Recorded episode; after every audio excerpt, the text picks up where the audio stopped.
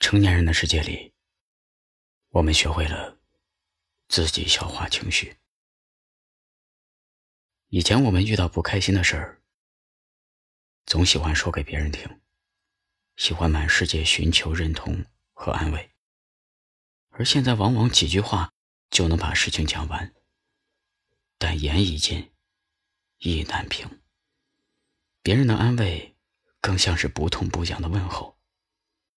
好像大家都一样，年纪越来越大，心中对抗外界的壁垒就越来越厚重。我们不会再为一件小事就大起大落，也不会再为一时伤心就满世界的求安慰，因为我们懂得了，人类的悲欢并不相通。这世界上从没有真正的感同身受。他想知道那是谁，为何总沉默寡言？人群中也算抢眼，抢眼的孤独难免。快乐当然有一点，不过寂寞更强烈。难过时候不流泪，流泪也不算伤悲。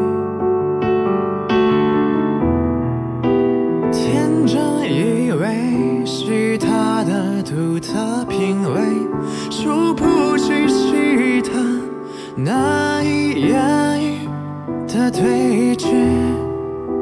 怎么画面分割，双眼叠对叠，而谁是谁？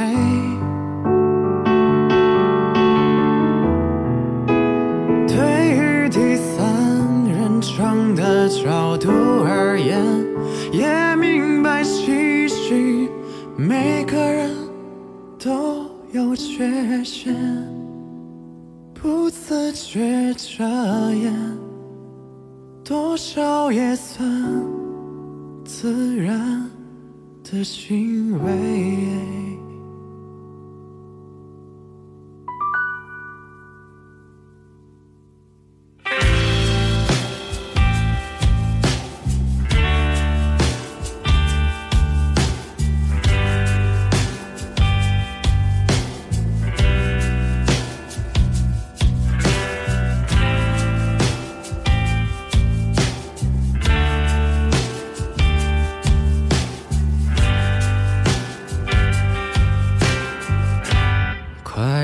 当然有一点，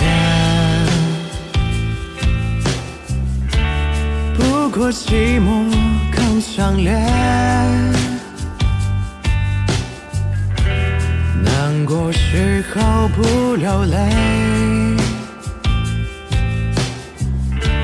流泪也不算伤悲。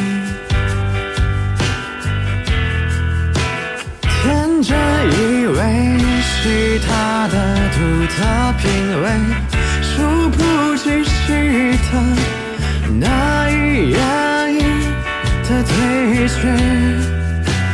字幕画面分割，双眼叠对叠，而谁是谁？